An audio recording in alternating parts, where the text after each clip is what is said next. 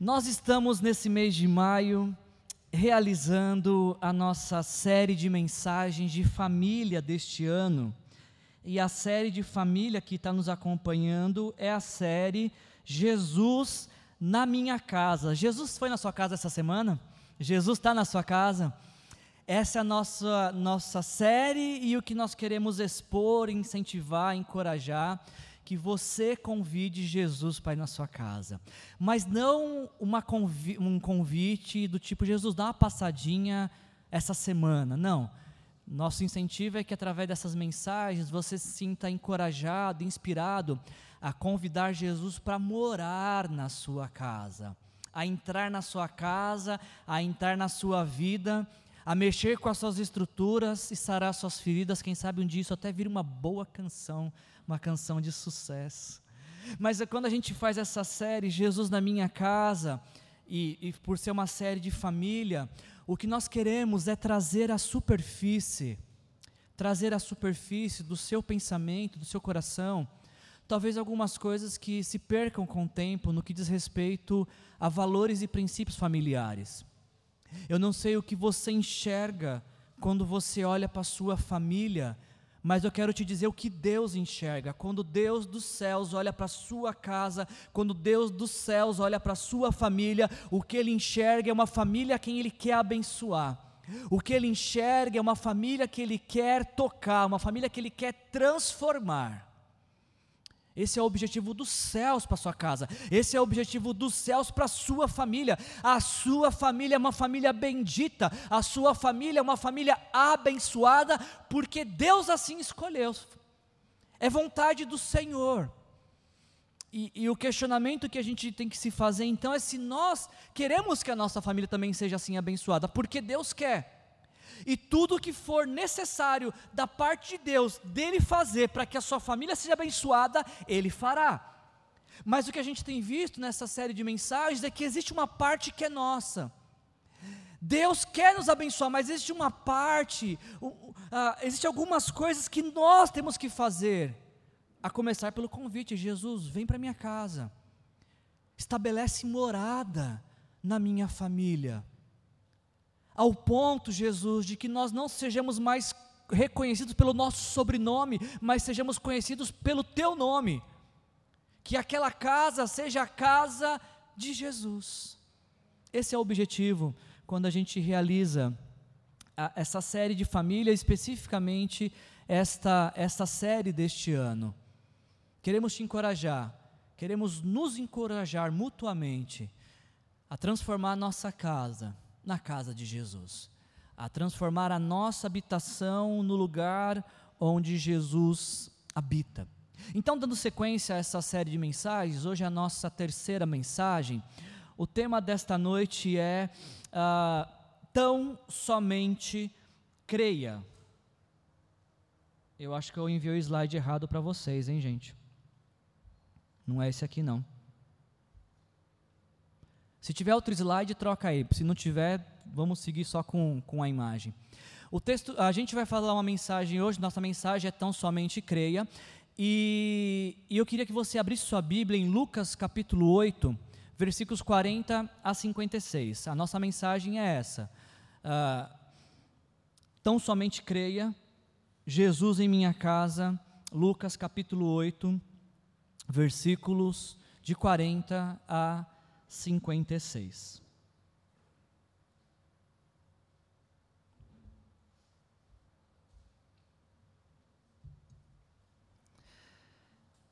Abra o teu coração nessa noite. Deus quer falar comigo e com você através desta desta bendita palavra. Quando Jesus voltou, nos diz o texto, que quando Jesus voltou, ah, uma multidão, uma multidão o recebeu, porque todos o esperavam. Ah, então um homem chamado Jairo, dirigente da sinagoga, ele veio e prostrou-se aos pés de Jesus, implorando, diz o texto, que Jairo implorou que Jesus fosse para onde? Para sua casa fosse para sua casa, porque a sua filha única, de cerca de 12 anos, estava, estava morte. Estando Jesus a caminho, nos diz o texto que uma, a multidão o comprimia, e estava ali certa mulher que havia há 12 anos vinha sofrendo de uma hemorragia. E essa mulher, ela gastou tudo o que ela tinha com os médicos, mas ninguém, ninguém pudera curá-la. Então ela chegou a, por detrás de Jesus, tocou na borda do seu manto e imediatamente, imediatamente cessou a sua hemorragia. Quem tocou em mim? perguntou Jesus, porque, ah, como todos negassem, Pedro disse: Mestre, a, a multidão se aglomera e te comprime. Mas Jesus disse: Alguém tocou em mim e eu sei que de mim saiu o poder. Então a mulher, ela vendo que não conseguiria passar desapercebida, ela veio tremendo e prostrou-se aos pés de Jesus. Na presença de todo o povo, de todo o povo, essa mulher ela contou por que tinha tocado em Jesus e como ela fora instantaneamente curada. Então ele lhe disse: Filha, a sua fé te curou. Vá em paz. Enquanto Jesus ainda estava falando, chegou alguém da casa de Jairo, o dirigente da sinagoga, e disse: A sua filha morreu. Não incomode mais o mestre. Ouvindo isso, Jesus disse a Jairo: Não tenha, não tenha medo, tão somente creia e ela será salva. Quando chegou à casa de Jairo, não deixou ninguém entrar com ele, exceto Pedro, João, Tiago e o pai e a mãe da criança. Enquanto isso, todo todo o povo estava se lamentando e chorando por ela. Não chorem, disse Jesus, não chorem. Ah, não chorem porque ah, a criança não está morta, ela está apenas dormindo. Todos começaram a rir de Jesus, porque sabiam, e presta atenção nisso, sabiam que ela estava morta. Mas ele a tomou pela mão e disse: Menina, levante-se o espírito dela voltou e ela se levantou imediatamente, imediatamente. Então Jesus lhe ordenou que lhe dessem de comer. Os pais dela ficaram maravilhados, mas ele lhes ordenou que não contasse, não contasse a ninguém o que tinha acontecido. Até aqui.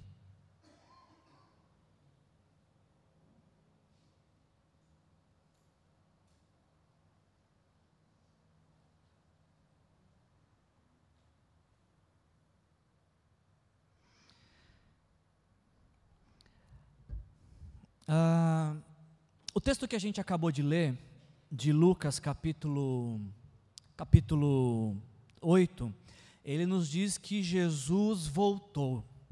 Se Jesus voltou é porque ele já esteve nessa cidade onde ele tem, onde ele tem esse encontro com Jairo, e ele está voltando. E quando o texto nos diz que Jesus voltou, o texto está nos conectando à história anterior. Então, se você está com a sua Bíblia aberta, qual é a história anterior a essa que nós lemos? É a história de um encontro que Jesus tem com um homem que, infelizmente, a Bíblia não dá nome. É, a Bíblia simplesmente chama esse homem de endemoniado gadareno. É o que a Bíblia tem para nos dizer. Mas esse encontro é interessante porque Jesus vai para uma região, a região dos Gadarenos, e aí então um homem tomado por demônios, vai até o encontro de Jesus e Jesus transforma por completo a vida deste homem. O que não deveria ser surpresa para nós, porque toda vez que Jesus se encontra com alguém, este encontro é transformador. Você pode dizer isso? Aconteceu com você a mesma coisa? Toda vez, Toda vez que alguém se encontra com Jesus, esse encontro é transformador. Pode ser que essa noite seja o encontro de Jesus com você, para também transformar sua vida. Agora, se você está com a sua Bíblia aberta, o que eu queria chamar a sua atenção é que nos diz o texto, no versículo 35 e 36 de Lucas 8, essa história do, do Gadareno, de que quando Jesus ele liberta este homem, olha o que diz o versículo 35 e 36. Todo o povoado daquela região viram que o homem de quem haviam saído os demônios estava assentado aos pés de Jesus, vestido e em perfeito juízo, e contaram ao povo como o homem fora o quê? Que está na tua Bíblia? Ah, algumas Bíblias dizem que este homem foi curado por Jesus. Em contrapartida, outras Bíblias dizem que ele foi salvo por Jesus. A pergunta que eu te faço é: ele foi curado ou ele foi salvo? Essa não é uma pergunta muito fácil de responder, porque a palavra grega usada aqui por Lucas para falar de cura é o verbo sozo, que pode ser traduzido tanto por cura como por salvação. E aí eu te pergunto, qual seria a melhor tradução? Se sozo você pode usar para o verbo curar ou para o verbo salvar? Qual a melhor tradução? Resposta: salvar, porque nenhum endemoniado precisa de cura. Endemoniados, pessoas que não têm Jesus, pessoas aprisionadas pelo mal, precisam de salvação. E talvez você está se perguntando, Wilson, por que, que isso é, é tão fundamental para a nossa história de hoje? Por um único motivo. Se você quiser abrir sua Bíblia em Marcos, capítulo 5, Marcos vai contar a mesma história de Lucas. São textos paralelos. Só que eu acho muito interessante que Marcos capítulo 5, versículos 22 a 23, nos diz as seguintes palavras: que chegando ali, um dos dirigentes da sinagoga, chamado Jairo, ele vendo Jesus, prostrou-se aos seus pés e lhe implorou insistentemente: Minha filhinha está morrendo, vem por favor, impõe as mãos sobre ela para que ela seja curada e viva. E o, texto, o verbo grego usado aqui também é soso. E aí eu te pergunto: o que, que Jairo está pedindo para Jesus? Que Jesus cure ou que Jesus salve a filha dele? Eu acredito que Jairo está pedindo que Jesus salve a vida da filha dele. Por que salvar e não curar? Porque quem precisa de cura é quem está doente. Agora, quem está morrendo precisa de salvação. E ninguém pode morrer sem antes ser salvo por Jesus. Porque a Bíblia nos conta que aqueles que morrem sem a salvação de Jesus vão para o inferno. Não porque Deus os enviou, mas porque essas pessoas rejeitaram a salvação de Jesus. Jairo está vendo a sua filha morrer e ele sabe que existe alguém que é, tem poder sobre a vida e sobre a morte. Quem é este? Jesus. Então, como só um tinha poder sobre vida e morte, Jairo vai até este homem, Jesus, para que ele cure, ele salve a sua filha. Eu acho que existe um paralelo que Lucas e Marcos estão nos apresentando entre a história do ex-endemoniado gadareno, porque depois que ele encontrou com Jesus não era mais endemoniado, o ex-endemoniado gadareno, e a história dessa menina. Porque quando o, o gadareno é livre dos demônios, o que, que Jesus fala para ele em Lucas capítulo 8, versículo 39? Quando Jesus salva este homem, ele diz: Volte para casa e conte quanto Deus lhe fez. Porque quando Jesus nos transforma, a transformação não é para ficar com a gente, ela é para ser anunciada. Então Jesus pega esse homem e fala: Volta para casa e conta para todo mundo o que Deus fez na sua vida. Agora, o interessante é que quando Jairo fala, por favor, venha até a minha casa e põe a mão sobre minha filha, é Jesus que vai com Jairo. E eu acho esse paralelo interessante desse texto. Para um, Jesus fala, volte para casa e conte o que Deus fez. Para outro, Jesus fala, eu vou na sua casa para transformar essa vida. Eu queria falar um pouquinho da história deste homem chamado Jairo. Ele só aparece neste episódio na Bíblia. E o que me chama a atenção, o que é muito marcante para mim, é que este homem, tem o nome dele eternizado na Bíblia Sagrada por uma única história: a história de quando ele foi até Jesus para que Jesus salvasse a sua filha. Como a gente só tem essa história deste homem, nós não sabemos muito além do que o próprio texto diz: de que ele era casado, de que ele tinha uma filha de 12 anos, grave isso, a menina tinha 12 anos, e que ele era um dirigente de uma sinagoga. Sinagoga são parecidas com igrejas para judeus. Ah, na época de Jesus, a sinagoga era o lugar onde o povo judeu ia para fazer orações, leitura da Escritura e ouvir uma pregação, uma exposição bíblica. Agora, sabe uma coisa que me chama a atenção, e, e aqui é o coração da nossa mensagem? Eu não sei nem se eu vou conseguir completar a mensagem, porque esse, aqui é o, a gente está diante do coração da mensagem de hoje. E se você tiver como anotar o que eu vou falar, anote isso, por favor. Porque o texto nos diz, a Bíblia nos diz, que não foi a mulher de Jairo que foi buscar ajuda para a filha. Você consegue identificar isso no texto? Não foi a esposa de Jairo que implorou por um milagre de Jesus. Não foi a esposa de Jairo que convidou Jesus para ir na casa deles. Quem foi que foi buscar Jesus? Jairo. Quem implorou por um favor de Jesus? Jairo. Quem convidou Jesus para ir na casa? Foi Jairo. O texto nos diz que Jairo era o dirigente da sinagoga, ou seja, ele era o responsável por escolher uh, quem ia fazer a oração de abertura. Jairo era o responsável por escolher o texto bíblico que seria lido, e Jairo era o responsável por escolher quem ia pregar o texto que foi lido. Ou seja, Jairo era um homem uh, de importância naquela sociedade, um homem respeitado, um homem que tinha um status. Mas quando Jairo percebe que a sua filha está morrendo, não pouco vale ou de nada vale status algum, porque ele coloca tudo isso de lado para poder ir buscar Jesus. Jesus já está enfrentando uma forte resistência dos judeus nesse momento de Lucas. Já não são todas as sinagogas que Jesus pode pregar mais. E Jairo não está se importando com a opinião popular sobre Jesus, porque ele vê que a sua casa, a sua família tem uma necessidade, então ele coloca tudo de lado e faz o que um homem tem que fazer: buscar a salvação para a sua família. Buscar a salvação para a sua família.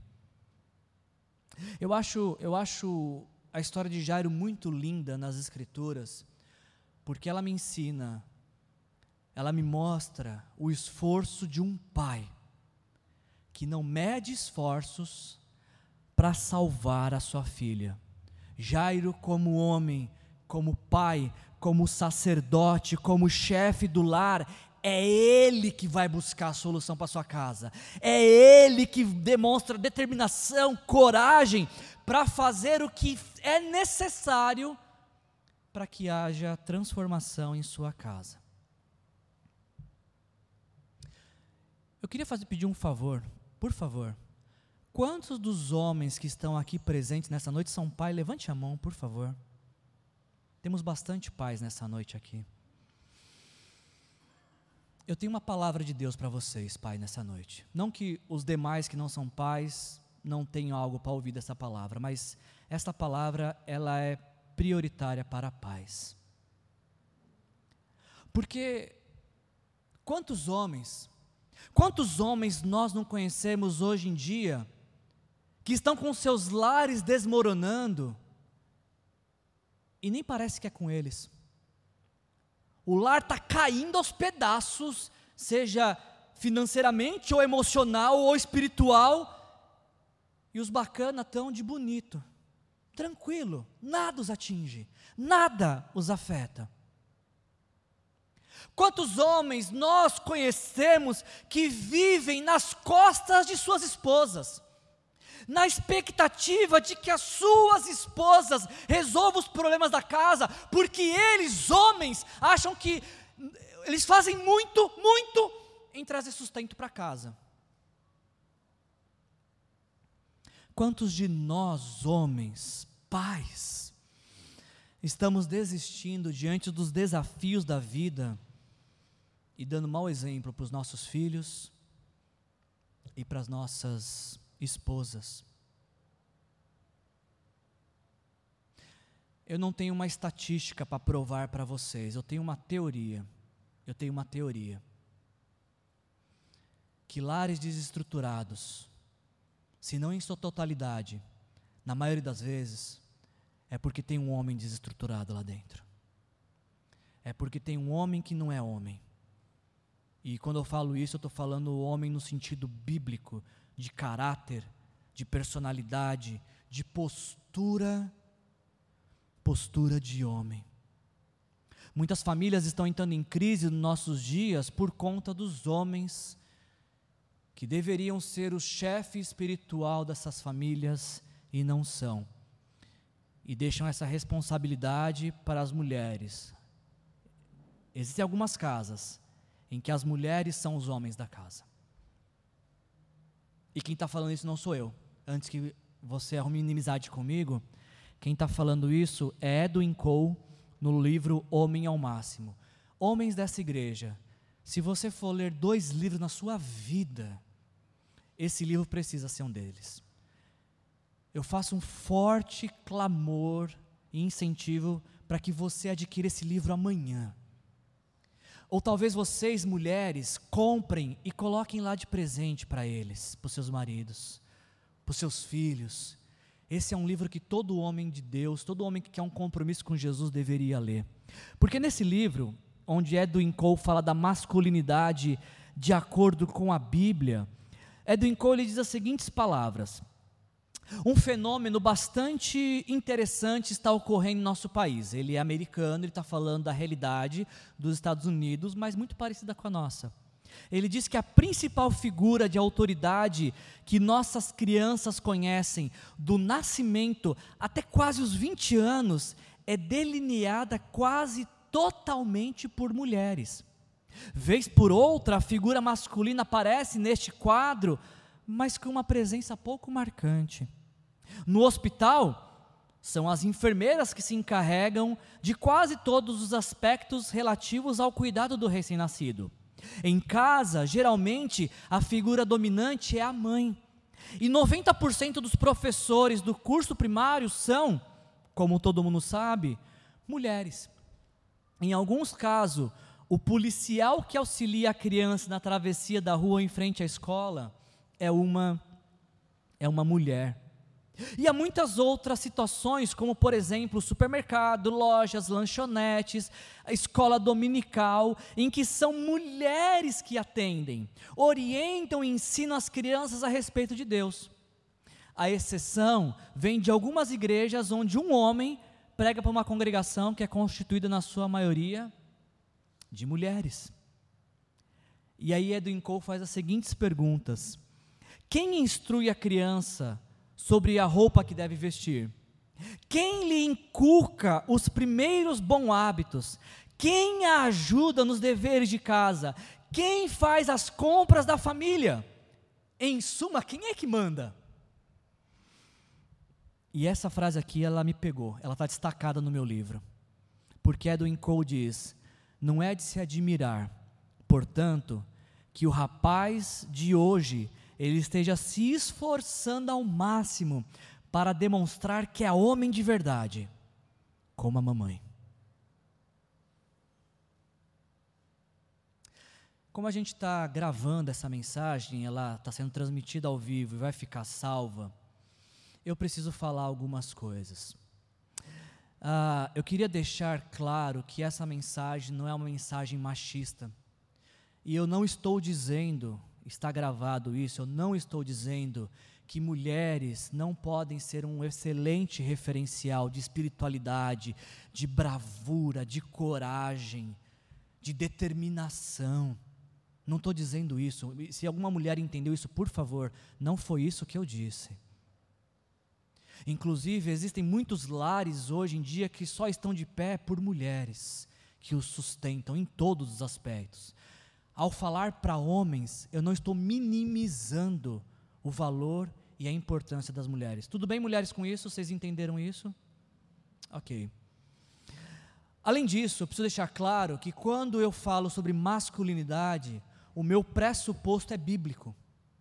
Eu estou fazendo uso de referências, princípios e valores bíblicos para falar do homem idealizado por Deus. Eu estou falando de homem como Deus vê, como Deus idealizou, como Deus criou. E a Bíblia não nos deixa dúvidas que no que diz respeito à espiritualidade do lar, a responsabilidade primária, não exclusiva, primária é do homem. É do homem. E eu vou mostrar isso com versículos bíblicos. Se você quiser brigar, brigue, brigue com a Bíblia. Gênesis 2, capítulo 16, 17. O Senhor ordenou a quem? Cadê os homens daqui? O Senhor ordenou a quem? Isso, ao homem, foi para nós. O Senhor ordenou ao homem: coma livremente de qualquer árvore do jardim, mas não coma da árvore do conhecimento do bem e do mal, porque no dia em que dela comer, certamente você morrerá. O primeiro pecado aconteceu na história humana. O pecado entrou na história humana e nos alcançou e nos condenou, porque um homem não agiu como homem protegendo a sua esposa. Tem mais, calma, tem mais. Gênesis 18, 18 e 19, quando Deus está falando a quem? Com Sara? Com quem Deus está falando aqui? Abraão, isso.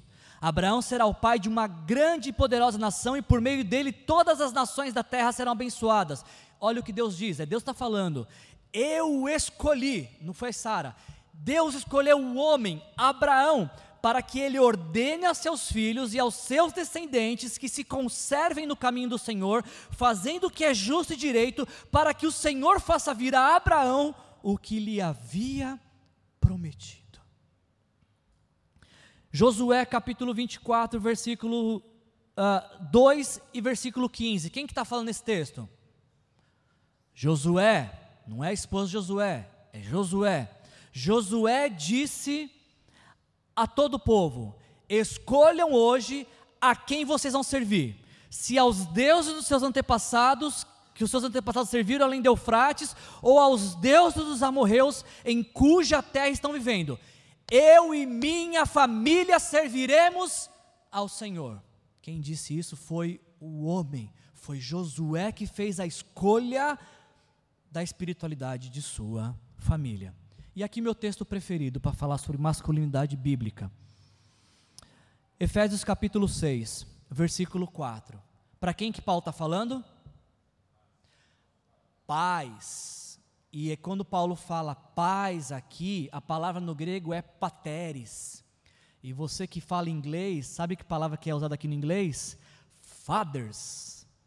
Não sei se você entendeu muito meu, meu inglês, meu inglês ele é mais do norte da Tailândia, mas a ideia aqui é para homens, pais homens, Pais, Paulo fala. No versículo 1 de Efésios 6, ele fala: Filhos, obedeçam aos seus pais. Lá a palavra grega é gonês, é o casal progenitor, pai e mãe. Filhos devem honrar igualmente pai e mãe. Mas quando Paulo chega no versículo 4, ele está falando com os homens. E o que, que Paulo fala com os homens? Que vocês, pais, vocês, homens, não devem irritar seus filhos. Antes de irritá-los, ou no lugar de irritá-los, vocês devem criá-los segundo a instrução e o conselho do Senhor. Homens, pais, vocês são o plano A de Deus para o desenvolvimento espiritual de suas famílias. Pais, homens, Deus está contando com a gente. E um dia, pais, homens, estaremos diante do juiz de toda a terra, que nos cobrará a forma como nós desenvolvemos a espiritualidade de nossa família. Por isso, essa mensagem não é para vocês, essa mensagem é para nós, homens, pais. Isso está muito claro na Bíblia. Não sei se você ficou com dúvida, mas a Bíblia não nos deixa. Eu poderia estar outros tantos versículos que nos mostram sobre isso, de como que Deus criou o homem para conduzir espiritualmente as suas famílias. E talvez você está perguntando assim, Wilson, mas por que isso não acontece? Principalmente, Wilson, por que isso não acontece com os homens que leem a Bíblia? Tudo bem você você ter alguém que não conhece os princípios da palavra de Deus, os valores bíblicos, e esse homem não viver dessa forma. É aceitável, podemos dizer, mas homens que leem a Bíblia. Como é que um homem pode ler pais, não irritem seus filhos, antes criem no segundo a instrução do Senhor e dá uma de louco? E meter o louco, como dizem, fala, não, não é comigo isso aqui. Como? Não tem como. Tem como. Sabe por quê? Porque alguns homens dos nossos dias, eles são muito parecidos com o Jack Bauer. Vocês conhecem o Jack Bauer? Tem um monte de homem nos nossos dias igual o Jack Bauer. Como assim, Wilson?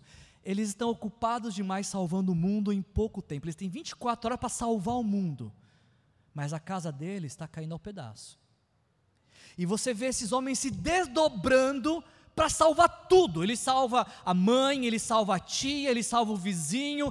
Nossa, quando o vizinho fala, pode dar carona, ele estende o sorriso de orelha a orelha. Quando o filho fala, leva para a escola, ele emburra. Quando a mãe fala, vamos no shopping, me dá uma carona, ele leva. E a esposa fica bravo. Onde já se viu pedir para ir com ela no shopping? É o Jack Bauer. Tem disposição para salvar o mundo. Mas a mesma disposição não, não existe para salvar a sua própria casa. Wilson, por que, que os homens dos nossos dias não são esses homens de acordo com o padrão bíblico? Simples, porque alguns homens dos nossos dias são como Batman. Na sociedade, eles são Bruce Wayne, renomados, de uma boa reputação, exemplares, admirados. Mas eles têm uma bate-caverna onde eles fazem coisas que ninguém pode ver onde eles fazem coisas secretas, onde eles escondem o pior de sua moralidade. As sombras, eles vivem, tem, um, tem uma sombra na vida desses homens. Existem alguns homens dos nossos dias que parecem o, o incrível Hulk. Ninguém pode falar nada com eles porque o Oman vai ficar bravo. As, as mães seguram a criança, não fala com o papai, por quê? Porque ele está bravo porque ele está irritado, mas toda hora, toda hora. E ele fala: esse é meu segredo, estou irritado toda hora. Não tem uma hora que ele não esteja irritado. Talvez tenha quando está com amigos, quando está com outras pessoas, mas em casa ele é o Hulk, é o nervosão, é o bravão. Mas sabe, gente, tem um, homem que é pior, um tipo de homem que é pior nos nossos dias. Esse é o mais destrutivo de todos, que é o homem que é parecido com o Peter Pan. Acho que vocês conhecem a história do Peter Pan, né? que é o menino que não queria crescer e que vivia na terra do nunca para não crescer. Nos nossos dias tem muitos homens que são igualzinho, igualzinho Peter Pan. Eles continuam homens vivendo como meninos, sem responsabilidade, dando mais valor para videogame, para futebol, para carro do que para família, deixando tudo nas costas de suas famílias.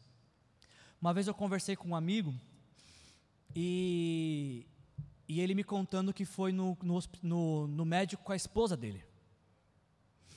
E, e aí ele chegou no hospital, então sentou ele, a, a consulta era para ele, para o homem, sentou ele e a esposa. E aí o médico falou para o homem: O que, que você tem? E a esposa respondeu: Ah, ele não anda muito bem, não. Ele está passando mal direto. Aí o médico falou para o homem, se dirigiu para o homem: Mas o que está acontecendo? A esposa, ah, mas sabe o que é, doutor? Não se alimenta bem, não faz caminhada, não faz exercício. Eu sei que na quarta pergunta, meu amigo me contou que na quarta pergunta o médico falou: só um minutinho, senhora, você é esposa ou é mãe dele? Porque alguns homens, eles vivem desta forma, parece que eles são filhos de suas esposas. Como Peter Pan, alguns homens vivem na terra do nunca nunca estão em casa, nunca podem ajudar com as tarefas da casa, nunca podem fazer nada para seus filhos, nunca podem levar suas esposas para sair para uma noite romântica, não podem, nunca, nunca podem.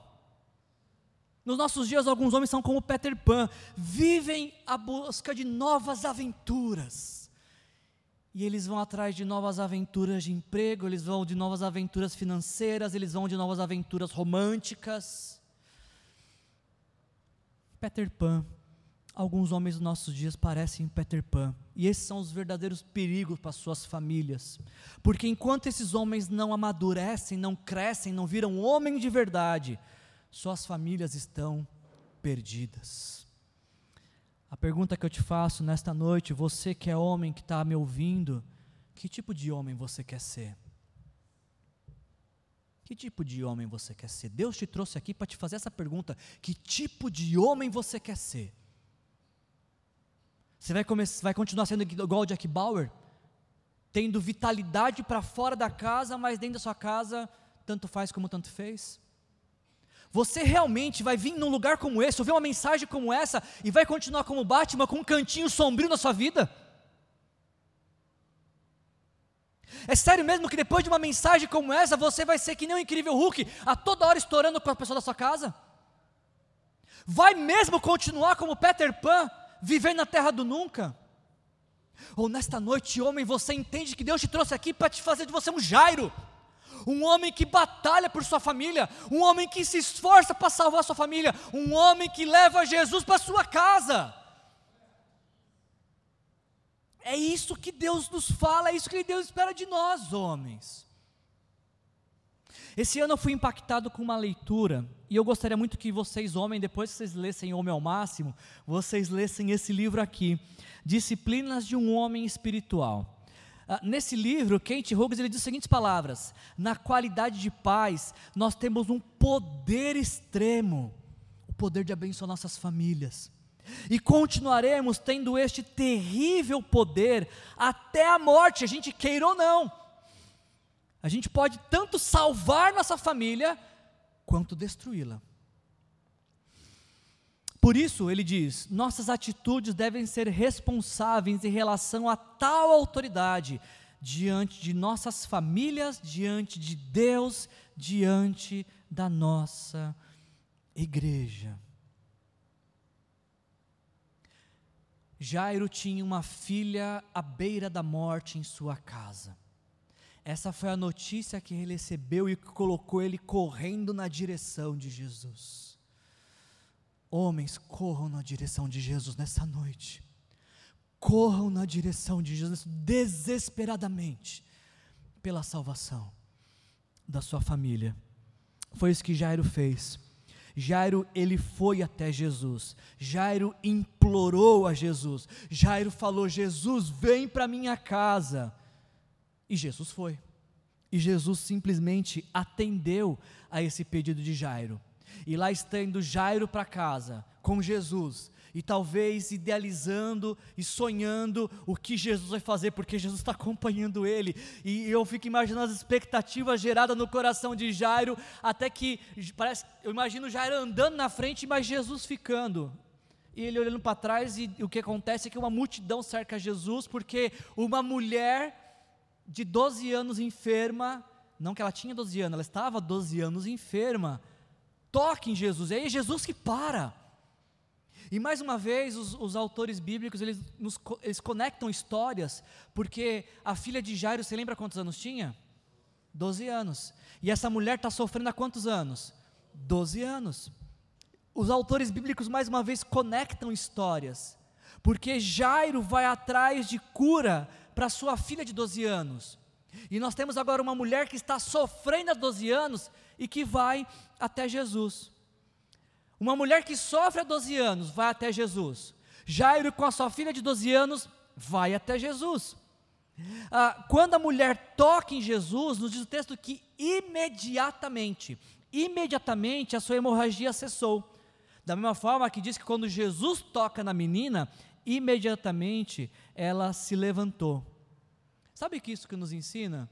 Que não importa quanto tempo você está sofrendo, um único toque de Jesus pode te curar. Um único toque de Jesus pode te restaurar. Pode ser que seu sofrimento ele aconteceu, começou hoje, pode ser que você está um tempão sofrendo. Um único toque de Jesus dá fim a todo o seu sofrimento. É o que acontece. Essa mulher que sofria há 12 anos toca em Jesus e é curada. E eu vou contar essa história para vocês no mês que vem, se assim Jesus permitir. Se Jesus permitir, mês que vem eu conto essa história dessa mulher para vocês. Mas por hora, por hora, a gente está falando de Jairo. E Jairo, ele se depara com, essa, com esse problema, porque Jesus estava indo para a casa dele. A filha está morrendo, não, não tem como ficar esperando. E aí, quando chega a triste notícia de que a filha de Jairo, enfim, tinha, tinha falecido. E o que eu acho muito interessante nessa história é que a mesma frase, a mesma frase que Jesus fala para a mulher, ele fala para Jairo. Você está com a Bíblia aberta? Lucas capítulo 8, versículo 48, ele fala para a mulher: Filha, a sua fé te curou. Duvido que se adivinha qual verbo está aqui. Soso. A sua fé te salvou, vá em paz. E aí, alguns versículos para frente, no versículo 50, quando chega a notícia para Jairo, sua filha morreu, Jesus se vira para Jairo e diz: Não tenha medo, tão somente creia que ela será salva. O verbo é soso de novo, não é terapeu que fala de um tratamento de saúde, é soso. A mesma mensagem de salvação que Jesus deu para a mulher que sofria 12 anos, Jesus está dando agora para Jairo dizendo para Jairo: Jairo, quem dá a última notícia na sua vida não são esses mensageiros, sou eu. Esses homens chegaram e falaram: Jairo, para de importunar o mestre, porque a sua filha já morreu. A pergunta é: quem te perguntou alguma coisa, intrometido? Quem foi que falou para você que Jairo estava incomodando o mestre? Quem foi que te disse que Jesus se incomoda com clamor? Eu fico espantado com essa, pessoa, essa turma que responde por Jesus. Jesus está seguindo com Jairo e os caras falam: não, não importa, não, não importune mais Jesus. Quem foi que disse que Jesus estava sendo importunado? Jesus fala, Jairo, não dá ouvido a isso, dá ouvido aqui, o que eu estou falando, o que eu estou falando é, vou salvar sua filha. Eu olho para a história de Jairo e é isso que essa história me ensina, que nós, vocês que são membros dessa igreja já me ouviram falar isso, né? Você talvez está pensando, lá vem o Wilson falar de novo. É o que eu tenho para falar para vocês, gente, nós temos que ter ouvido seletivo. Nós temos que aprender o que ouvir e o que recusar. Tem coisas que a gente tem que dar ouvido, tem coisas que a gente tem que ignorar.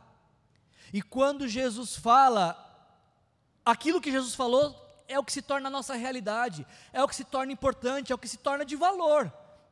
Mas as circunstâncias estão falando tudo o contrário, não importa, Jesus deu uma palavra, Jesus disse, e a gente tem que se apegar àquilo que Jesus Disse.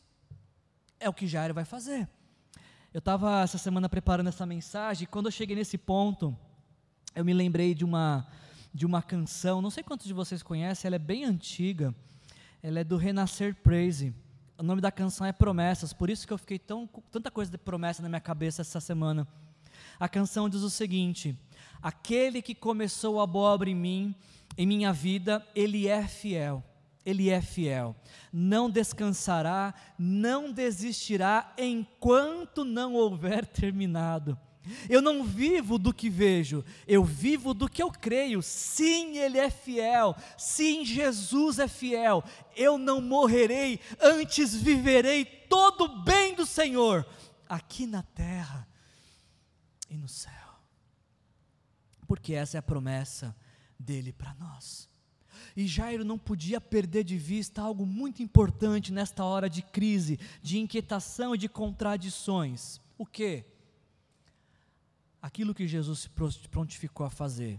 Marcos nos relembra, logo no comecinho dessa história, Marcos nos diz que Jairo falou: "Por favor, impõe as mãos sobre minha família para que ela, ela seja salva". E o texto diz o quê? Jesus foi com ele. Se Jesus disse que vai, ele vai. Se Jesus se prontificou a fazer, ele vai fazer.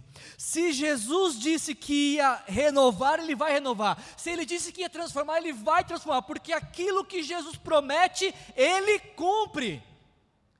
Nunca, absolutamente nunca ninguém na história da humanidade pode testemunhar um testemunho negativo que Jesus não cumpriu uma coisa que falou que ia fazer. Não existe. Não existe uma única alma viva ou alguém que morreu que tem um relato de uma promessa de Jesus que não se cumpriu, de algo que ele disse que faria e não fez. Sabe qual é a boa notícia para você disso? Você não vai ser a primeira pessoa. O que Jesus falou que ia fazer na sua vida, Ele vai fazer também. Também. Enquanto Jesus não cumprir aquilo que Ele prometeu para você, o que Ele disse que faria na sua vida, você pode ter esperança. Você pode se agarrar a isso. Este é o firme fundamento da sua fé. Jesus prometeu, Jesus disse que faria. Nele a gente vai esperar. Por isso que a palavra que Jesus diz para Jairo é a mesma palavra para mim e para você hoje. Não tenha medo, tão somente creia. Tão somente creia. A gente a gente vai caminhando para o final dessa história, porque diz que Jesus chegou na casa, na casa de Jairo e todo mundo começou a rir de Jesus. Por quê? Porque Jesus viu aquele alvoroço, Jesus viu aquele povo chorando pela menina que tinha morrido, e Jesus fala: Vocês estão chorando por quê? Por que esse alvoroço? Ela não morreu, ela está dormindo. E o que, me, o que me chama atenção, agora usando o texto de Lucas, é que Lucas é médico. Quem escreveu esse texto é Lucas. E Lucas diz que o povo riu de Jesus porque sabiam, sabiam que ela estava morta. Só que Jesus ele se dirige para a menina, dá uma ordem e diz: Menina, levante-se. E diz o texto que o espírito voltou para a menina. E aí eu te pergunto, quem que estava certo? Era o povo que sabia que a menina estava morta ou Jesus que estava falando que ela estava dormindo? Quem estava certo nessa história? Você vai falar, lógico que é Jesus, Jesus que estava certo. Porque se, se, se o pessoal fala assim, nós sabemos, temos conhecimento, entendimento intelectual de que ela está morta, e Jesus fala, está dormindo? A gente vai falar, não, lógico que é o que Jesus falou que está certo eu, eu me parei, eu parei nessa, na, ao preparar a mensagem, eu parei nesse ponto, eu fiquei pensando se a gente faz uso da mesma lógica para a nossa vida. Quando a gente está diante de um fato, será que a gente fala assim, bom, isso é um fato, não tem como contestar? Ou a gente olha para esse fato e fala, é, é um fato, é um fato de fato, mas Jesus disse outra coisa. Eu vou me apegar ao que Jesus disse. Eles disseram: Nós sabemos que ela está morta. Sabe o que esse texto me ensina? Que tudo que nós sabemos cai por terra quando Jesus diz outra coisa. Nossa sabedoria, nossos pressupostos, nossos achismos, tudo se desfaz quando Jesus ergue a sua voz. Todas as nossas certezas se esgotam quando Jesus apresenta outras alternativas. Tudo que é conclusivo para nós é conclusivo até que Jesus diga outra coisa. No fim das contas, o maior saber que nós podemos ter é saber que nós não sabemos nada. É saber que, que Jesus tem todas as respostas até mesmo aquilo que parece mais óbvio e concreto para nós.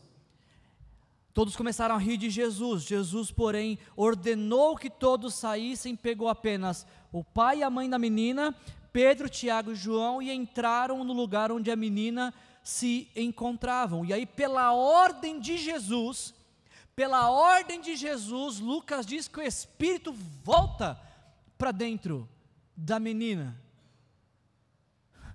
O que nos ensina que Jesus ele tem autoridade sobre doenças, como foi no caso da mulher do fluxo de sangue, sobre demônios, como foi no caso do gadareno, sobre a vida e sobre a morte, como foi no caso dessa dessa menina. O evangelista Marcos, quando ele nos conta então essas três histórias, o ex-endemoniado gadareno, a mulher do fluxo de sangue e a história da menina, ele usa por cinco vezes a palavra ordem. Ele diz que por cinco vezes Jesus deu ordens. Em Marcos capítulo 5, versículo 8, Jesus ordena que os demônios saiam do gadareno. Em Marcos capítulo 5, versículo 40, Jesus ordena que os incrédulos saiam da casa de Jairo.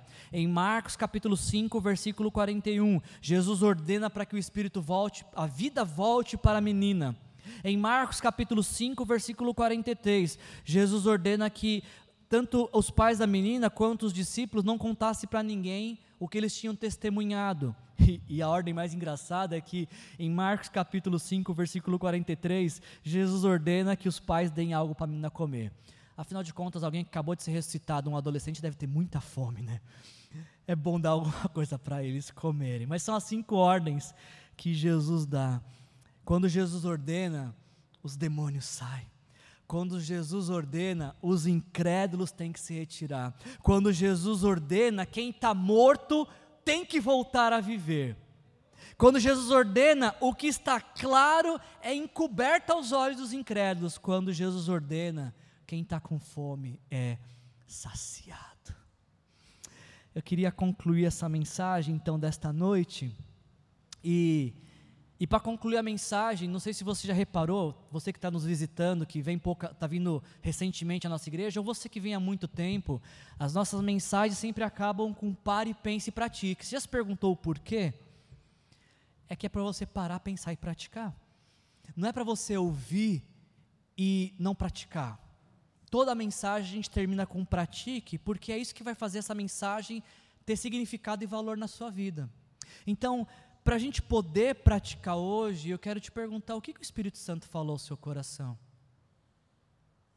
Se você tivesse que tirar uma lição dessa mensagem, que se você fosse praticar algo do que você ouviu nessa noite, o que você praticaria? O que, que o Espírito Santo está falando com você nesta hora? Eu quero te fazer duas sugestões. Você pode ter outras, eu vou te fazer duas sugestões. A primeira delas é que o texto nos ensinou, o texto nos mostrou algo muito curioso. O ex-endemoniado gadareno se lançou aos pés de Jesus e foi liberto. Jairo se prostrou aos pés de Jesus e sua filha foi salva. A mulher do fluxo de sangue se prostrou aos pés de Jesus e também foi salva e curada. A pergunta que eu te faço é: quando foi a última vez que você caiu aos pés de Jesus clamando por salvação? Seja a sua própria salvação ou a salvação de alguém que você ama. O que, que você acha de fazer isso essa noite? O que, que você acha de você, nesta hora, se ajoelhar, cair aos pés de Jesus e clamar por uma salvação? Seja a sua, se você não teve essa oportunidade de entregar sua vida para Jesus, de se arrepender dos seus pecados e falar: Senhor Jesus, eu quero te entregar minha vida, essa é sua noite, essa é sua hora se coloca de joelho e clame a Jesus. Ou talvez essa é a noite que você quer orar pela salvação de alguém. Se ajoelha onde você está. Coloca diante de Jesus alguém que você quer que seja salvo. E que o milagre seja tão grande, mas tão grande que essa pessoa esteja sentada do seu lado semana que vem.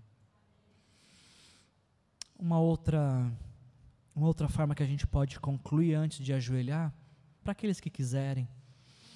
Ah, quando Jairo ouve a notícia de que a filha dele tinha morrido, é como se o mundo tivesse parado.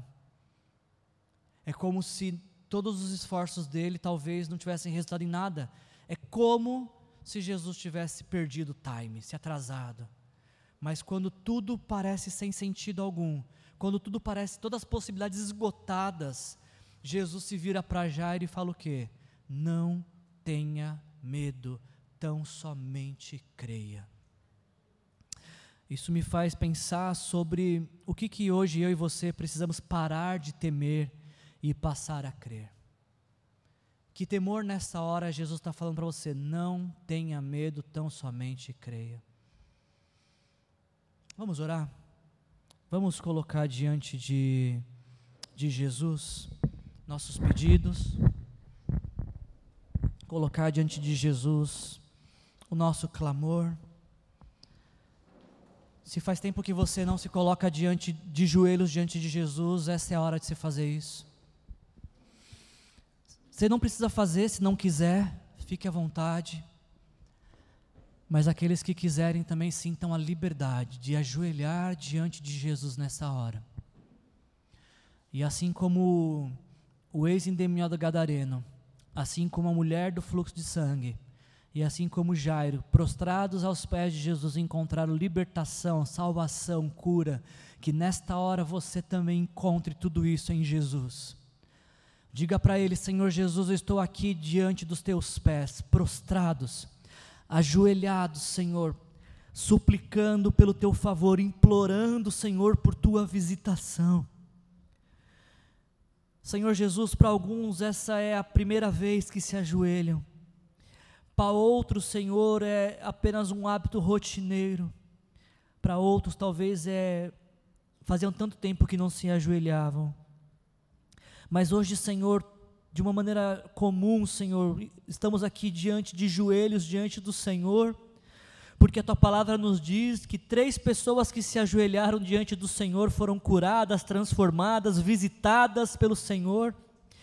E a, e a questão não está sobre ajoelhar ou não ajoelhar, a questão está se colocar diante do Senhor. E nós nos prostramos diante de Ti, Senhor nós colocamos, Pai, nossa cabeça no chão, Senhor, reconhecendo a Sua grandeza, reconhecendo a Sua santidade, reconhecendo o Teu poder, Senhor, reconhecendo, Senhor, que dependemos de Ti, que precisamos de Ti, Senhor, clamamos por Tua salvação, Pai. Existem pessoas para quem temos compartilhado o Evangelho, Senhor, que queremos ver salvas, Senhor Existem pessoas, Pai, que seria um presente tão grande para nós ver aqui semana que vem ao nosso lado, Senhor, experimentando da tua salvação, Senhor. Pai, nesta hora intercedemos, clamamos, Senhor, por cada uma dessas pessoas que o Senhor conhece o nome, que tem chegado diante do Senhor com nome e sobrenome, Senhor, em nossas orações clamamos por salvação, salva, Pai, essas pessoas, Senhor, dê para elas a oportunidade de conhecerem a sua salvação antes de morrerem, Senhor, dê para essas pessoas a oportunidade de conhecerem que Jesus Cristo salva, de que Jesus Cristo é o Senhor, essa semana mesmo, Senhor, por favor, por favor, Espírito Santo de Deus, convença os nossos amigos, os nossos familiares da sua salvação, Senhor, que o seu Espírito Santo traga convencimento de pecado, que o teu Espírito Santo traga convencimento da necessidade de ti, Jesus. Por favor, Senhor, nós clamamos a Ti nessa noite, nós te imploramos, Senhor. Vem para nossa casa também, Jesus. Toca nossas feridas também, Senhor. Traz cura para nós também, Senhor. Leva-nos a experimentar de milagres também, Senhor. Nós imploramos a Ti nesta noite, nós suplicamos nos prostramos diante do Rei de toda a terra, do soberano Senhor da criação. Nós nos prostramos diante daquele que, com uma única palavra, pode transformar tudo diante daquele que, com uma única palavra, criou todas as coisas que existem. Por favor, Senhor, venha atuar em nossas vidas, Senhor. Venha atuar, Pai, em nossa casa, em nossa família. Faz da nossa casa, Pai, um pedacinho do céu nessa terra, Senhor. O mundo pode estar em guerra, o mundo pode estar caindo aos pedaços, mas faz que da porta da casa para dentro seja um lugar de paz, Senhor. Faz da nossa casa um lar de paz, Senhor. Acaba com os conflitos, Pai, com as guerras, Senhor, com as disputas, Pai Acaba, Senhor, com, o endividamento, Senhor. Acaba, Senhor, com as brigas, Senhor. Acaba, Pai, com as desavenças, Pai. Definha o ódio, Pai. Definha o rancor, Pai. Definha as mágoas, Senhor. Por favor, transforma a nossa vida, nós te pedimos, Pai nós nos colocamos de joelho diante do Senhor, Deus, nesta noite, porque sabemos que só o Senhor pode mudar nossas vidas. Existem coisas que nós devemos fazer, mas sabemos que tem coisas que só o Senhor pode mudar, ó Deus. Pai, e nesta noite nós estamos ajoelhando, fazendo o que nós podemos fazer, que é clamar a Ti, Senhor. E nós, ao mesmo tempo, Pai, nos enchemos de esperança e expectativa nesta noite com aquilo que o Senhor vai fazer nessa noite, ó Pai. Confiamos no Teu cuidado, Deus. Confiamos na Tua provisão, Senhor. Confiamos no Teu agir, Pai. Louvado seja o Teu nome, Jesus que essa semana, Pai, já não seja mais a, a história de Jairo que a gente tenha para contar, de que o Senhor entrou na casa, que seja a nossa história, que seja a Sua visitação em nossa casa, salvando os nossos, Senhor. Nos dê a oportunidade, Senhor, nessa semana, de experimentar do Teu amor, Pai, e espalhar esse amor por onde quer que a gente vá, Senhor. Obrigado, Senhor. Obrigado, Senhor. Muito obrigado, Senhor. Muito obrigado por ter ouvido o nosso clamor nessa noite. Muito obrigado, Senhor. Que a graça do nosso Senhor Jesus Cristo, que o amor do nosso Deus o Pai, que a comunhão com o Espírito Santo se faça presente em nossas vidas, hoje e sempre, em nome de Jesus. Amém. Amém. Amém. Glória a Deus. Glória a Deus. Se você deseja nessa noite que alguém ore com você, a gente vai estar aqui. Você pode vir à frente, a gente vai orar com você. Leva Jesus para sua casa. Não deixe ele sair mais. Que a sua casa seja um lugar de habitação de Jesus. Sejam cheios do Espírito Santo. Jesus abençoe a vida de vocês.